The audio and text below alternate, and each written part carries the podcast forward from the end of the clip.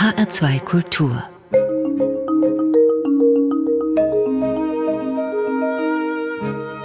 Doppelkopf Heute am Tisch mit dem Cellisten Felix Koch und eingeladen hat ihn Ursula Böhmer. Felix Koch, Sie sind von Hause aus Cellist. Sie leiten inzwischen aber auch als Dirigent das Neumeier-Konsort, sind seit 2011 Professor für alte Musik an der Musikhochschule in Mainz. Sie sind auch Direktor des Collegium Musicum und leiten den Unichor und das Uniorchester in Mainz. Sie engagieren sich als Musikvermittler für Kinder und haben das Festival Internationale Musiktage Wörstädter Land begründet. Klingt ja jetzt nach jemandem, der auf ziemlich vielen Hochzeiten gleichzeitig tanzt. Auf welcher tanzen Sie denn momentan am liebsten und warum? Ja, das ist eigentlich genau richtig formuliert. Diese vielen Hochzeiten, die ich versuche immer zu verbinden. Und ich kann eigentlich jetzt nicht sagen, ich tanze hier und tanze da, sondern das ist eigentlich immer die Summe von allem, was Sie gerade beschrieben haben. Aktuell haben wir gerade mit der Alten Oper in Frankfurt ein großes Education-Projekt auf die Beine gestellt, wo wir gerade auch einen ganzen Tag im großen Saal der Alten Oper verbracht haben mit einer Aufnahme für Grundschulkinder. Es wird ein Film werden, der sich mit dem Thema Sinfonien von Josef Haydn befasst. Das haben wir in eine Geschichte gepackt. Das Neumeier Konsort hat mit historischen Instrumenten eben gespielt und wir hatten zwei Schauspieler, so dass wir hier klassische Musik auf hohem professionellem Niveau gespielt mit kindgerechter Verpackung eben in einen Film gießen, der pädagogische, musikpädagogische Aspekte transportiert und die Kinder erstens musikalisch etwas lernen und zweitens Spaß an klassischer Musik haben. Und welche Geschichte wird dann da erzählt? Josef Haydn hat eine Sinfonie geschrieben, die er mit La Poule übertitelt hat, also das Huhn. Und dann kam mir irgendwann beim Blick aus meinem Bürofenster zu Hause bei mir in Lörzweiler die Idee, weil zwei Hühner über die Wiese liefen, wir können genau diese Symphonie nehmen und ein Huhn als Hauptdarstellerin nehmen. Und ähm, ganz kurz gesagt, es geht um einen Koch und ein Huhn, die beide gleichzeitig zu einem Fest eingeladen werden und aus unterschiedlicher Perspektive daran gehen. Das Huhn denkt, es wird groß tanzen dürfen, aber letztlich stellt sich raus, dass das Huhn in den Topf kommen soll. Und ob es dazu kommt, wird man sehen. Sie sind ja in Saarbrücken aufgewachsen und von Hause aus eigentlich Cellist. Ich erinnere, dass Sie, glaube ich, in einem Musikerhaushalt groß geworden sind. Warum haben Sie sich denn gerade das Cello jetzt ausgesucht? Das ist wie ganz oft eben durch Vorbilder gekommen. Also die Kollegen meines Vaters, mit dem er regelmäßig musiziert hat. Mein Vater ist Flötist und hat viel Kammermusik gemacht. Die haben mich eigentlich für das Cello begeistert. Es ging ein bisschen ein Umweg über die Viola da Gamba. Ich wollte eigentlich erst Gambe lernen, aber das war der stellvertretende Solocellist des RSO Saarbrücken damals, der dann gesagt hat, Mensch, dann fangen wir mit Cello an und damit hast du dann Möglichkeiten, was zu machen. Und ich bin glücklich, dass er das so gesagt hat und mich auf diesen Weg gebracht hat. Sie wollten ja, wie Sie sagten, Gambe erst lernen. Das heißt, diese Faszination der alten Musik war dann wohl schon früh bei Ihnen gegeben. Wodurch ja. wurde das dann überhaupt ausgelöst? Also das Gehen der alten Musik habe ich natürlich durch meine Eltern bekommen. Mein Vater als Blockflötist, Traversflötist, der an der Saarbrücker Musikhochschule die Blockflötenklasse hatte und barocke Kammermusik unterrichtet hat. Also das hat mich natürlich extrem geprägt zu sehen, wie er arbeitet. Meine Mutter hat in Chören gesungen, auch solistische Aufgaben dort mal übernommen und es wurde bei uns im Haushalt unglaublich viel alte Musik gemacht und da bin ich reingewachsen. Und was ist dann so das Faszinierende an dieser Art von Musik? Für mich ist es erstmal die Sprache meiner Kindheit, die musikalische Sprache. Es ist eine Sprache, die ich gelernt habe, ohne dass ich irgendwie nachdenken musste. Ich habe es mit der Muttermilch sozusagen aufgesogen und hinterher eben durch das Studium, durch die intensive Beschäftigung eben auch mit historisch informierter Aufführungspraxis, habe ich eigentlich erst begriffen, dass ich eine musikalische Sprache sprechen kann. Und das ist etwas, was mich fasziniert hat, weil gerade die alte Musik eben sehr eng mit Text, mit Wort, mit Wortvertonung verknüpft ist. Und wie Nicolas Arnoncourt eben ja in seinem Buch geschrieben hat, eben eine musikalische Klangsprache ist. Mhm. Was zeichnet denn dann diese alte Klangsprache aus? Ja, wir haben eben Artikulation wie bei der Deklamation eines Textes. Wenn ein Redner einen Text deklamiert, muss er eine Phrase im Blick haben, muss er Spannungen im Blick haben, muss er Artikulation bestimmter Worte im Blick haben und genau dasselbe was wir eben in der alten Musik auch vorfinden, ist ja in den alten Traktaten beschrieben, die zum Beispiel Quanz oder Leopold Mozart oder viele andere eben auch in Büchern ja festgehalten haben, was über Jahrhunderte später dann wieder vergessen wurde und wir ja in dieser Phase der historischen Aufführungspraxis wieder langsam rausgekitzelt haben und jetzt wir in einer Situation sind, wo es zum ganz normalen Alltagsgebrauch gehört eines jeden Musikers. Obwohl, wenn ich mit barocken Musikern spreche, die sagen die immer wieder, dass es wirklich sehr unterschiedliche Traktate und Schriften gibt zu einem und demselben Stück. Das widerspricht sich ja dann auch. Manchmal muss man dann doch letztlich so ein bisschen sein Bauchgefühl auch berücksichtigen. Das Bauchgefühl ist ganz wichtig. Ich finde sehr spannend, was Telemann mal in seiner Autobiografie geschrieben hat, dass man sehr, sehr viel anhören muss an Musik, um sich einen eigenen Geschmack zu bilden. Und natürlich gibt es widersprüchliche Aussagen zu manchen Bereichen, aber eine Grundaussage, wie ein Takt eingeteilt ist, wo Schwerpunkte sind, wie wir einzelne Phrasen musikalisch schwerpunktmäßig behandeln, die stehen eigentlich auf dem Boden und da kann man sich wunderbar dran orientieren. Sie haben das ja dann auch vervollkommnet sozusagen an der Musikhochschule hier in Frankfurt. Was hat die Abteilung für historische Aufführungspraxis denn richtig gemacht in Ihren Augen? Und wo haben Sie dann als Professor für alte Musik in Mainz nochmal eigene Akzente oder neue Akzente auch gesetzt?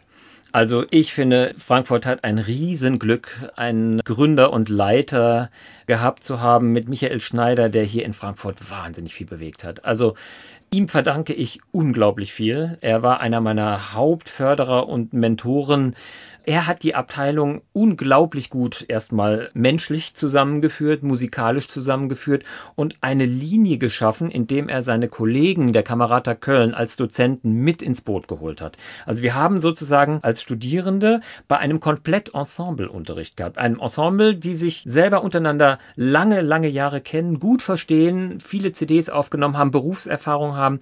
Und das als Summe hat mich unglaublich geprägt. Ich habe in Mainz natürlich ganz andere Aufgaben. Der Unterschied zu Frankfurt, was hier ja eben eine Hauptfachabteilung alte Musik ist, ist bei uns in Mainz anders. Ich habe Studierende eben aus allen Fachbereichen im Grundstudium, aus der Kirchenmusik, aus der Orchesterabteilung, aus der Schulmusik, aus der Gesangsabteilung, die Oper Orchester, Kirchenmusik studieren und eben sich noch nicht spezialisiert haben. Und toll ist, dass wir eben viele Studierende in Mainz haben, die dann nach ihrem Grundstudium sagen, super, das hat so viel Spaß gemacht. Ich bewerbe mich an anderen Hochschulen. Ich habe zahlreiche Studierende schon hier nach Frankfurt, nach Leipzig, nach Köln vermittelt, die die Aufnahmeprüfungen dort dann eben für die weiterführenden Studien bestanden haben und jetzt tatsächlich sich für diesen Weg spezialisiert haben. Mhm. Wir hatten es ja eben schon angeschnitten, das Thema historische Information oder historisch informiert nennt man das ja gern. Wie gehen Sie damit um? Ja, für mich gehört es natürlich dazu, dass wir auch nach neuen Stücken graben und nach neuen Stücken suchen. Da gab es eben in Kooperation mit Professor Karl Böhmer von der Johannes Gutenberg Universität ein Projekt, bei dem wir die Markus-Passion von Johann Sebastian Bach neu rekonstruiert haben und geschaut haben, die Bachsche Markus-Passion ist ja verschollen, da gibt es ja nur ganz wenige Teile und hier eben ein neues Konzept entwickelt haben, wie diese Passion vielleicht ausgesehen haben könnte. Vielleicht müssten wir das nochmal kurz aufdröseln. Ja. Äh, ich erinnere, dass von bestimmten Teilen nur der Text vorliegt mhm. und dazu brauchten Sie sozusagen genau. eine Musik, die Sie erstmal finden mussten, die auf diesen Text auch passt. Genau. Wir haben von der Markus-Passion das Textbuch und bei den Arien kann man eben schauen, was hat Bach in bestimmten Zeiten komponiert, wo hat er selber auch was wiederverwendet, wo passt eben textlich etwas ganz genau drauf, was kann man eben unter die Musik unterlegen, was eben dann zu einem neuen Parodieverfahren genutzt werden kann. Parodieverfahren vielleicht für die nicht musikaffinen Zuhörerinnen und Zuhörer. Das ist quasi, wenn ein Komponist frühere Werke nochmal zweitverwertet und genau. da einfach einen neuen Text drauflegt, aber ja. die Musik dann übernimmt. Mhm. Und gerade Johann Sebastian Bach hatte natürlich ein Wahnsinnsarbeitspensum, deswegen hat er das gerne gemacht und das war damals auch was, was Normales in der Zeit. Und aus diesen vielen Überlegungen, auch wann hat er die Markus Passion eben komponiert und dass das eben auch alles davor stattgefunden haben muss, was für das neue Parodieverfahren eben herangezogen werden kann. Das ist alles etwas, wo wir eben suchen mussten, was auch instrumental gut passt, was klanglich gut passt.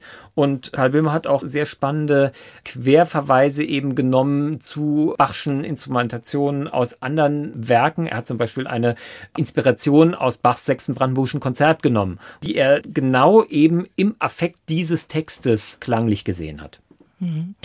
Dann kommen wir mal zur ersten Musik. Sie haben einen Satz aus einer Triosonate von Joseph Boudin de Boismoitier mitgebracht. Was ist denn das für ein Stück und was verbinden Sie damit? Das ist ein Kammermusikprojekt, was wir gerade aufgenommen haben. Auf CD sind zwei Sammlungen, die wir da kombiniert haben von Boismoitier und diese Triosonate A-Moll.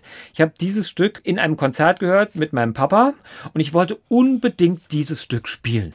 Und ich habe so lange geübt, bis ich dieses Stück spielen konnte. Also quasi Ihr Erweckungserlebnis ja. für die eigene Karriere. Dann hören wir uns das jetzt mal an.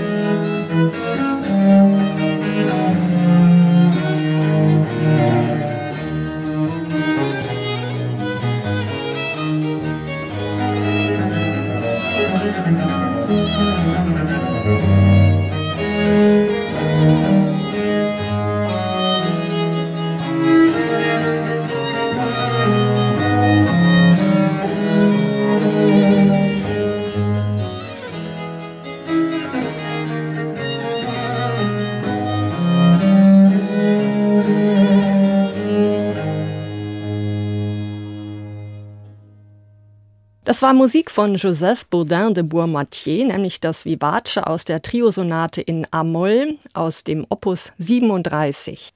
Es war eine Wunschmusik von Felix Koch. Er ist heute mein Gast im Doppelkopf. Gastgeberin ist Ursula Böhmer. Herr Koch, Sie haben 2007 das Neumeier-Konsort gegründet. Was ist das für ein Ensemble? Wo kommt der Name her und wer spielt damit? Das Neumeier-Konsort ist ein Ensemble für alte Musik. Wir haben uns eben spezialisiert auf die historisch informierte Aufführungspraxis und auf die entsprechende Literatur, die dafür eben gedacht ist. Der Name Neumeier Konsort kommt von Fritz Neumeier. Fritz Neumeier, ein Cembalist, der in Saarbrücken 1900 geboren wurde und der in Saarbrücken sozusagen die erste Welle der historisch informierten Aufführungspraxis losgetreten hat. Er war später eben dann auch Professor für Cembalo und historische Tasteninstrumente in Freiburg und ist in den 80er Jahren des letzten Jahrhunderts gestorben.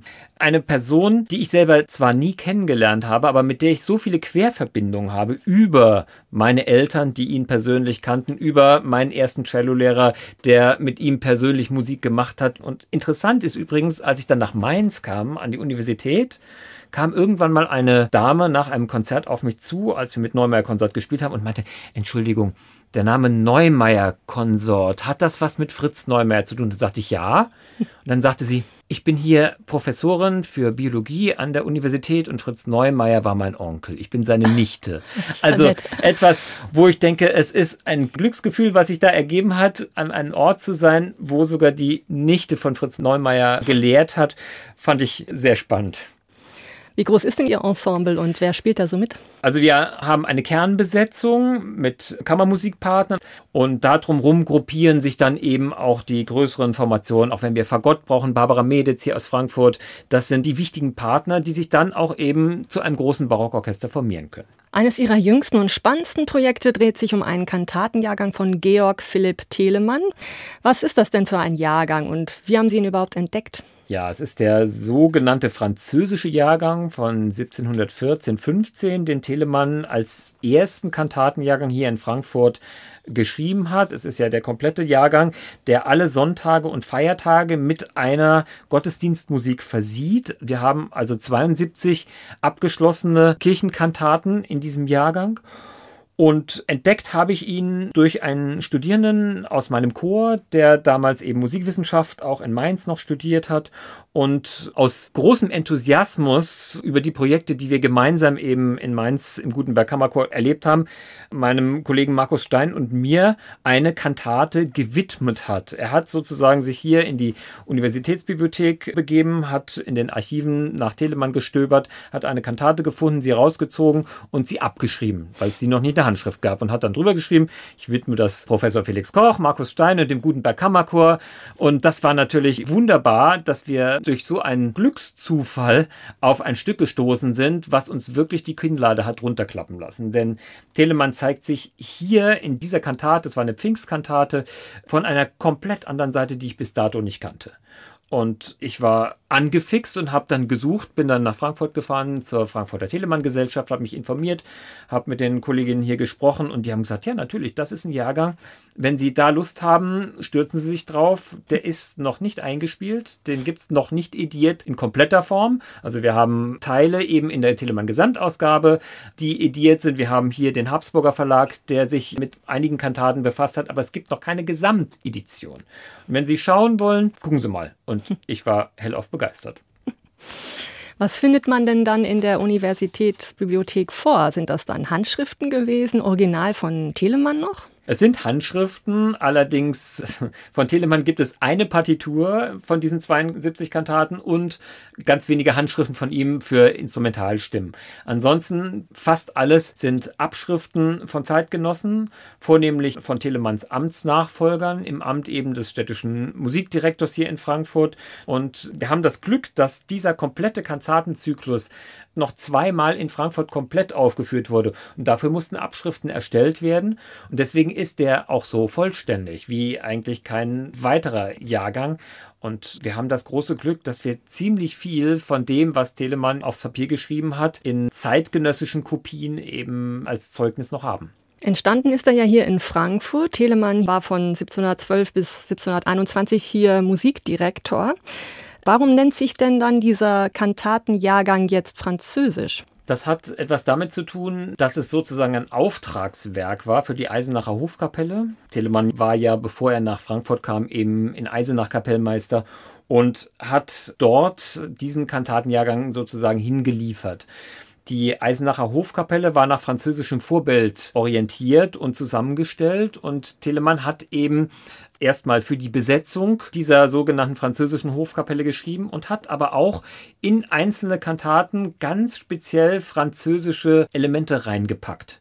Also eine französische Ouvertüre mit majestätischem Eingangscharakter, mit den französischen Punktierungen, wo man tatsächlich den König reinschreiten sieht. Dann französische Tanzsätze wurden verwendet, französische Ornamentik, Verzierungen wurden minutiös notiert. Es ist in vielen Sätzen dieser Kantate sehr viel französischer Flair zu hören, was damals absolut en vogue war. Jeder Fürst, jeder Graf wollte natürlich so sein wie Ludwig XIV. Es gilt Telemann ja vor allem als Vertreter des gemischten Stils, was eigentlich so was bedeutet, wie dass er eben verschiedene Stile in Europa versammelt in seiner Musik, also neben dem französischen Stil den italienischen oder auch den deutschen. Er spricht sogar zeitweilig mal Polnisch. Beschreiben Sie es mal, wie unterschiedlich sind da die Stile? Naja, es gab ja so diesen Stilkampf zwischen italienischem und französischem Stil. Der französische Stil, der geprägt wird vom Tanz, der Hoftanz, der eben ganz zentral im Mittelpunkt steht. Und aus Italien kommt der Gesang, kommt die Arie, ist die Oper entstanden, das Konzert, der Solist stand im Vordergrund beim Solokonzert. Und das ist tatsächlich ja richtig aufeinander geprallt.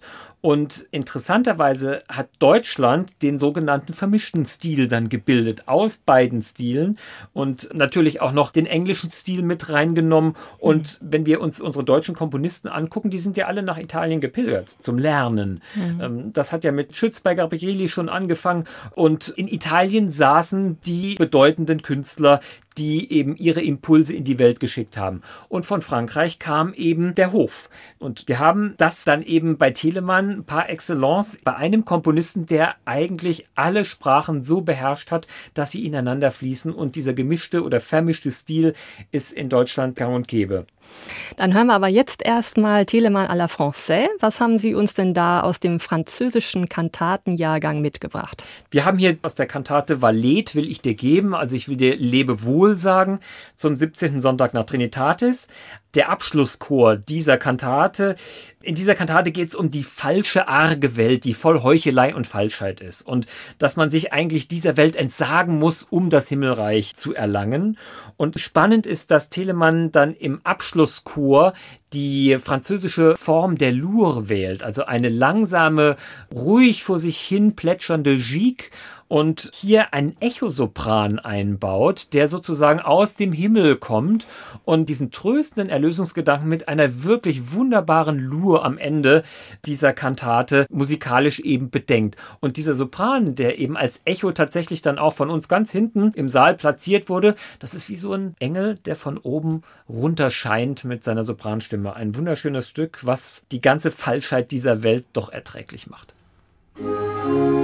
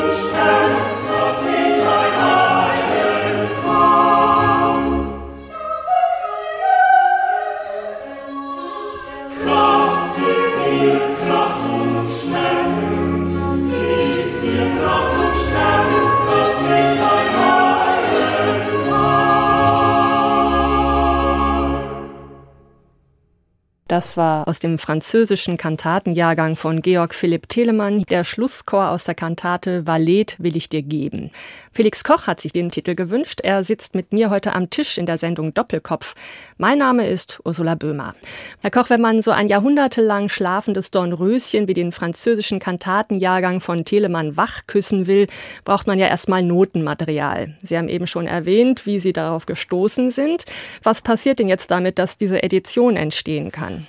Also wir machen eine sogenannte musikpraktische Edition. Das heißt, diese Noten werden jetzt abgeschrieben. Sie liegen in den Kopien der Verfasser vor, also der Amtsnachfolger von Telemann. Sie werden Note für Note abgetippt in den Computer, in ein Notenprogramm. Daraus werden Partituren erstellt. Aus diesen Partituren werden Stimmen erstellt. Wir arbeiten mit dem Canberra Verlag aus Australien zusammen, der für uns diese musikpraktische Edition erstellt. Wir kontrollieren sozusagen in jeder Probe diese Abschriften, die uns Australien liefert, spiegeln zurück, wo noch Schreibfehler sind, wo wir nochmal in den Quellen nachgucken müssen und verfeinern sozusagen diese Frankfurter Abschrift von Probe zu Probe. Also wichtig ist auch noch zu sagen, dass es keine musikwissenschaftliche Ausgabe von Notenedition ist, weil wir dann natürlich auch noch Querverbindungen zu den Abschriften aus der Bibliothek in Leipzig und Dresden suchen müssten. Das machen wir nicht für jede Kantate, sondern das machen wir nur, wenn wir tatsächlich im Frankfurter Material Unstimmigkeiten entdecken, die für die Musikpraxis nicht logisch erscheinen. Aber ich denke, die Musikwissenschaft kann sich ja dann drauf stürzen, wenn wir mit der Erstabschrift fertig sind. Insgesamt sind es ja 72 Kantaten, die da entstehen werden auch auf CD dann eingespielt werden.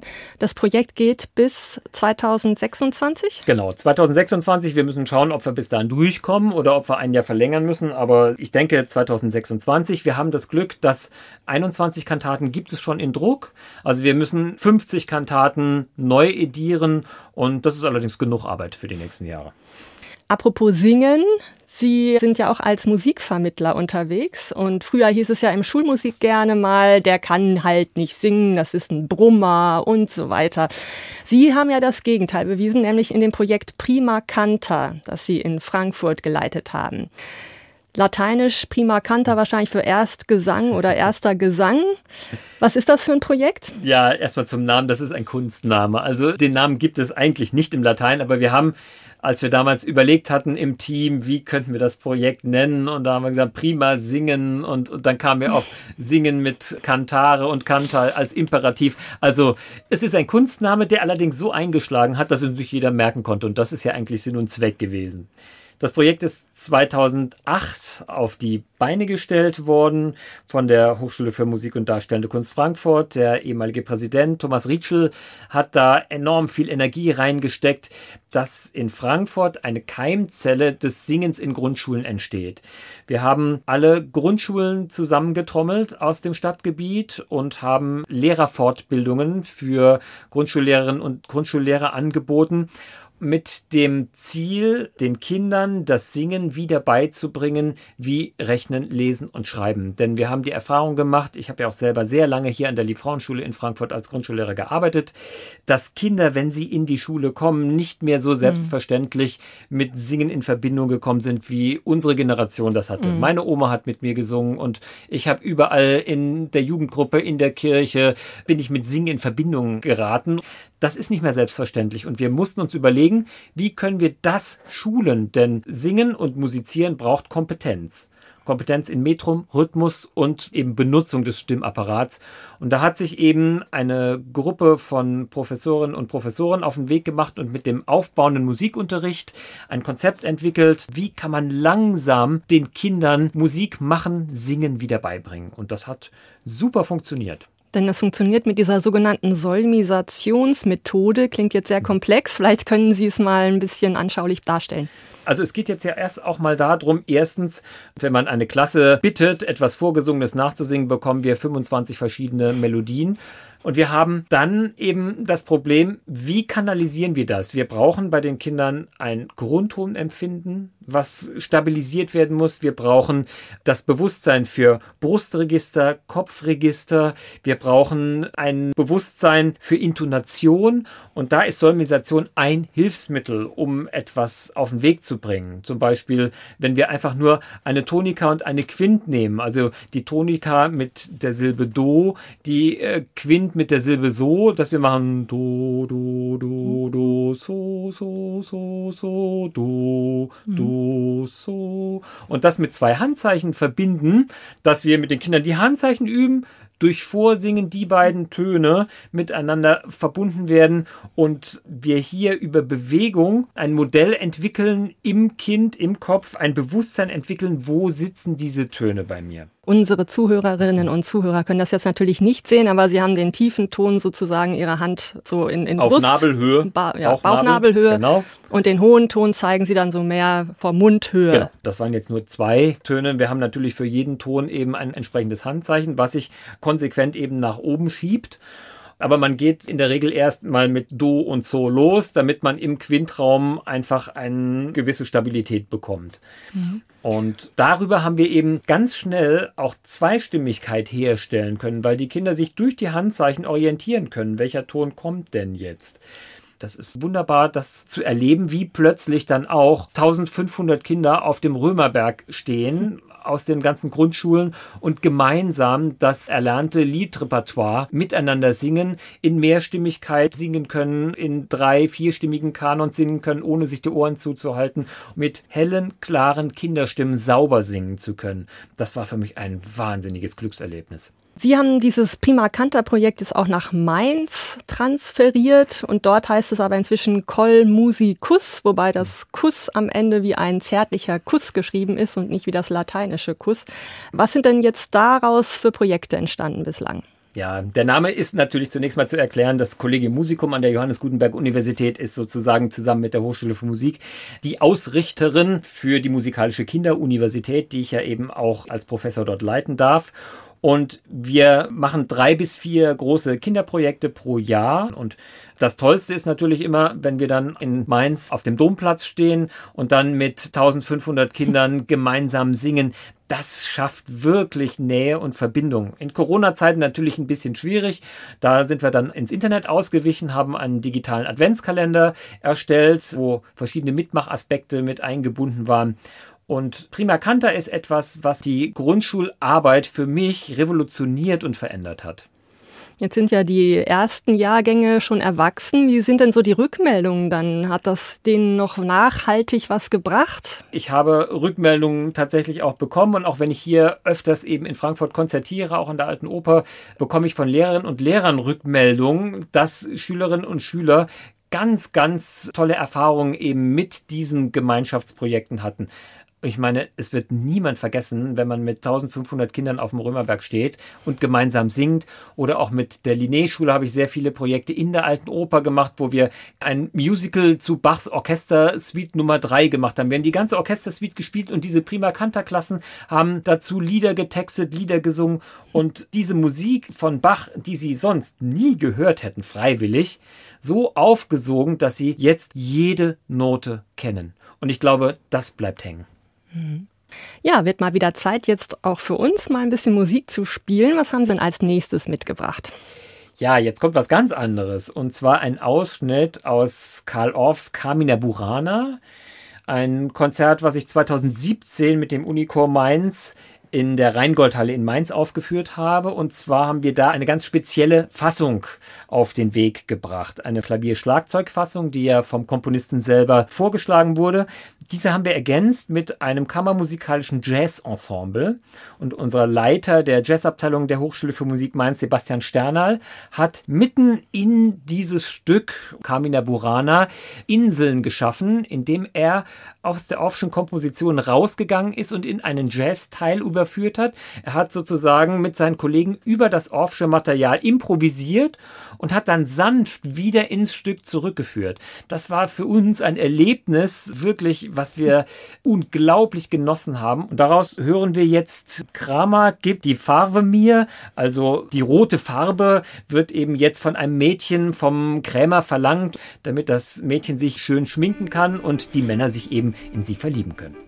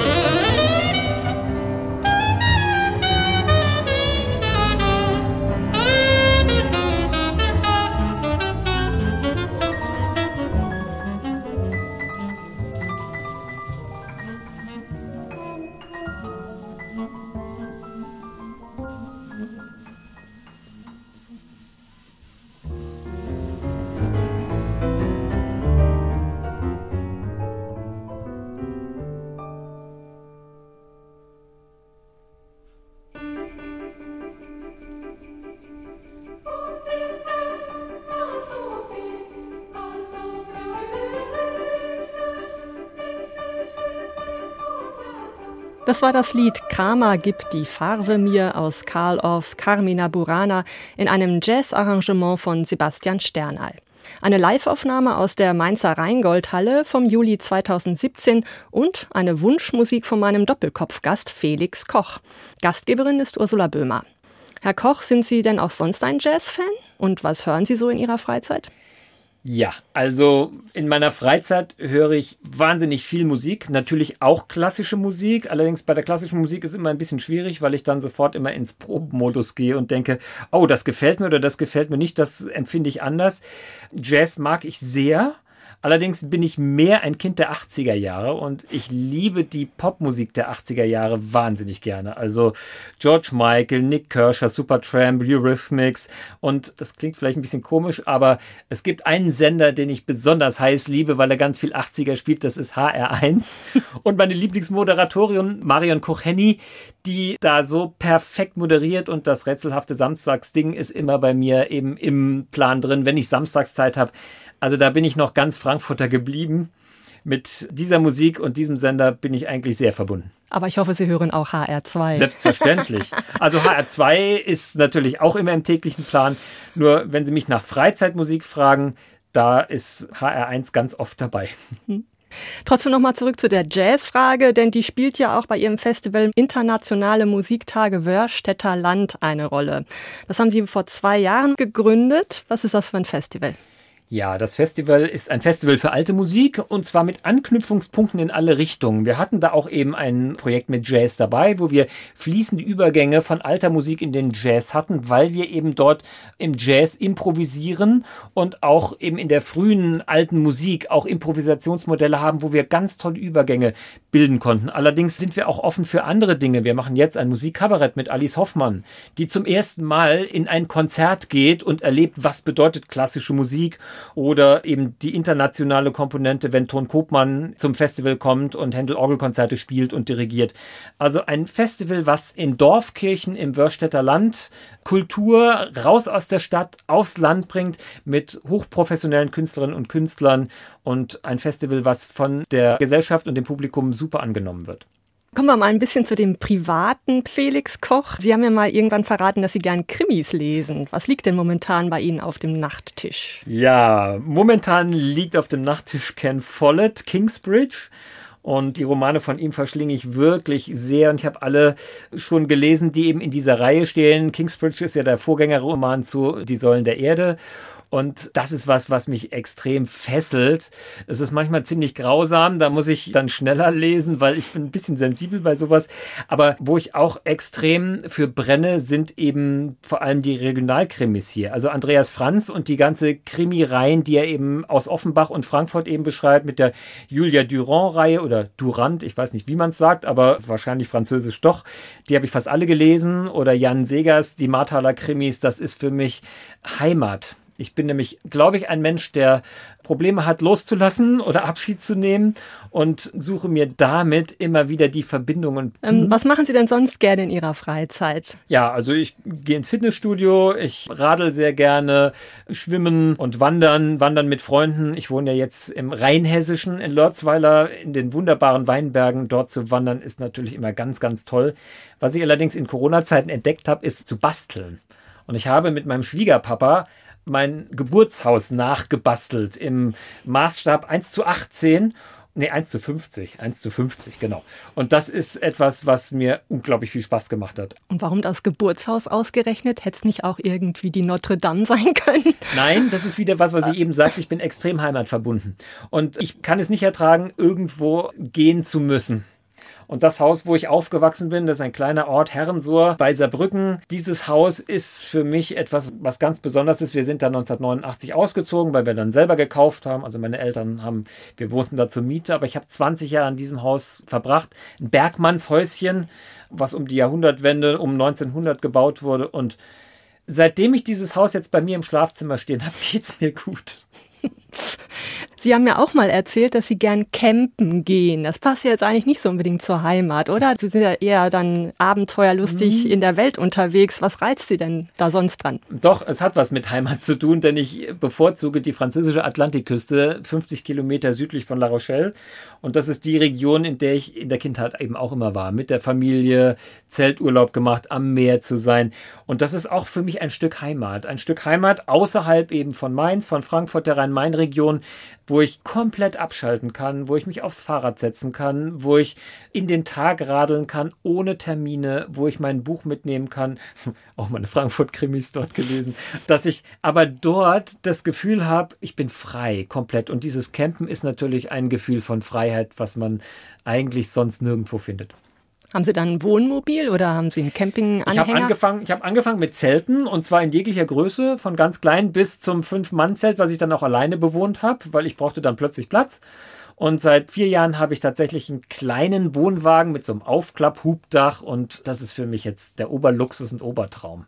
Ich war selber als Jugendliche auch viel campen mit meinen Eltern und mit meinen Geschwistern und da sind dann doch immer mal wieder Pannen, Pech und Pleiten passiert. Das Schlimmste, was mir passiert ist, ist, dass ich mit meiner Schwester mal losgefahren bin. Da habe ich noch in Saarbrücken gewohnt und wir haben alles eingepackt, sind mit dem Auto losgefahren und dann ungefähr 300 Kilometern sagte sie, sag mal, hast du eigentlich das Zeltgestänge eingepackt? Und ich, nee, ich dachte, du hast es eingepackt. Wir hatten alles dabei, Zeltplan und alles, das Zeltgestänge nicht.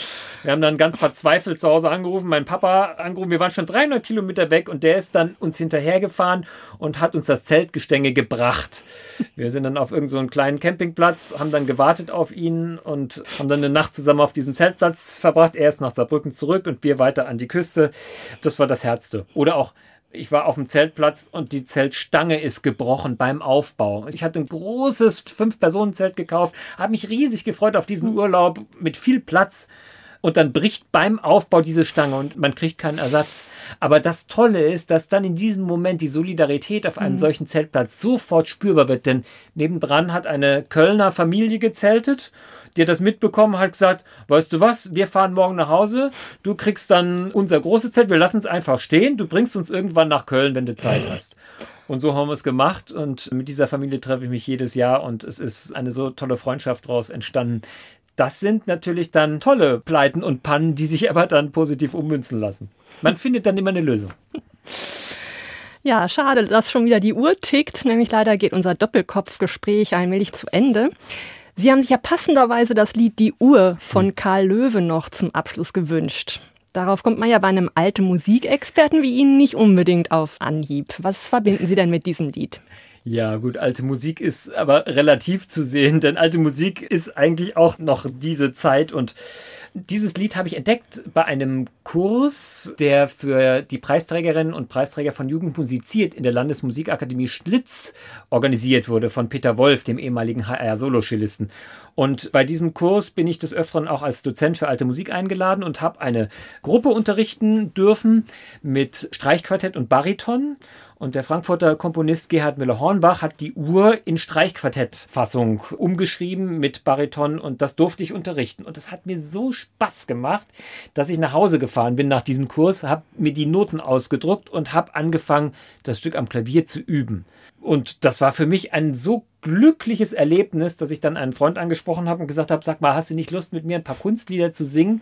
Und diese Uhr ist für mich eine Initialzündung aus dem letzten Jahr, dass ich jetzt das Kunstlied für mich entdeckt habe mhm. und ich mit meinen doch bescheidenen Klavierkenntnissen mal wieder mit viel Üben dazu komme, tatsächlich solche Musik aktiv zu machen. Das ist allerdings für mich ein Hobby und zwar ein sehr beglückendes Hobby. Und der Freund, mit dem ich da musiziere, wir beide sind total begeistert, dass wir jetzt schon ein Repertoire von 14 Liedern haben die wir nicht für die Öffentlichkeit, aber für uns spielen. Und das ist wirklich was Tolles. Und dieses Lied finde ich ganz wunderbar. Sie haben sich ausgesucht mit dem Bariton Thomas Quasthoff. Quasthoff in den frühen Aufnahmen finde ich unglaublich passend. Er singt genauso, wie wir es eigentlich historisch informiert haben wollen. Er spricht perfekt, er deklamiert, er setzt die Stimme so ein, dass Spannungseffekte entstehen. Also es ist für mich eine der besten Aufnahmen, die ich von der Uhr kenne. Dann hören wir uns das jetzt zum Schluss noch an. Ich sage schon mal Tschüss, Herr Koch. Es hat mich sehr gefreut, mit Ihnen zu sprechen. Ja, danke für die Einladung. Mein Name ist Ursula Böhmer und ich wünsche Ihnen, liebe Hörerinnen und Hörer, noch ein schön anregendes weiteres Programm hier in HR2 Kultur.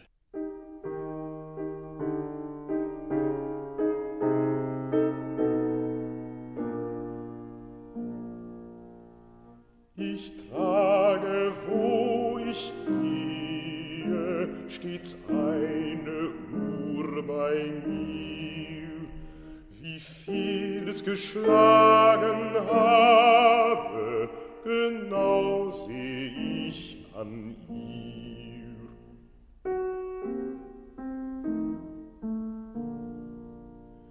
Es ist ein großer Meister, der künstlich ihr Werk gefügt, wenngleich ihr Gang nicht immer dem törichten Wunsche genügt.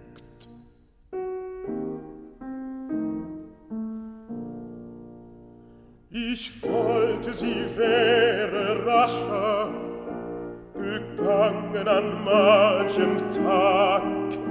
Ich wollte, sie hätte manchmal verzögert den raschen Schlag in meinen Leiden und Freuden, im Sturm und in der Ruhe, was immer geschah im Leben, sie pochte den Takt dazu.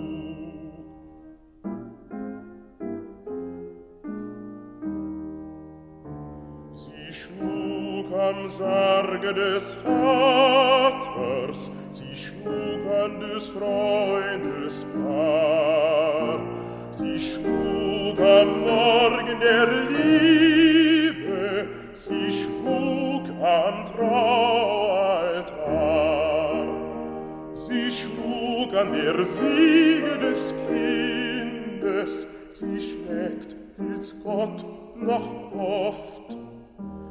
Wenn bessere Tage kommen, wie meine Seele es hofft.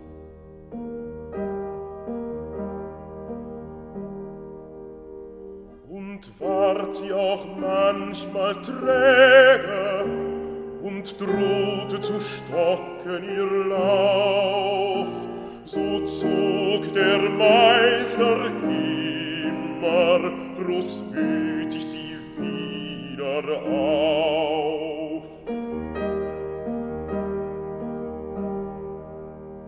Doch stände sie einmal stille, dann wär's um sie geschehen. Kein anderer als der sie fügte, bringt die Zerstörte zum Gehen.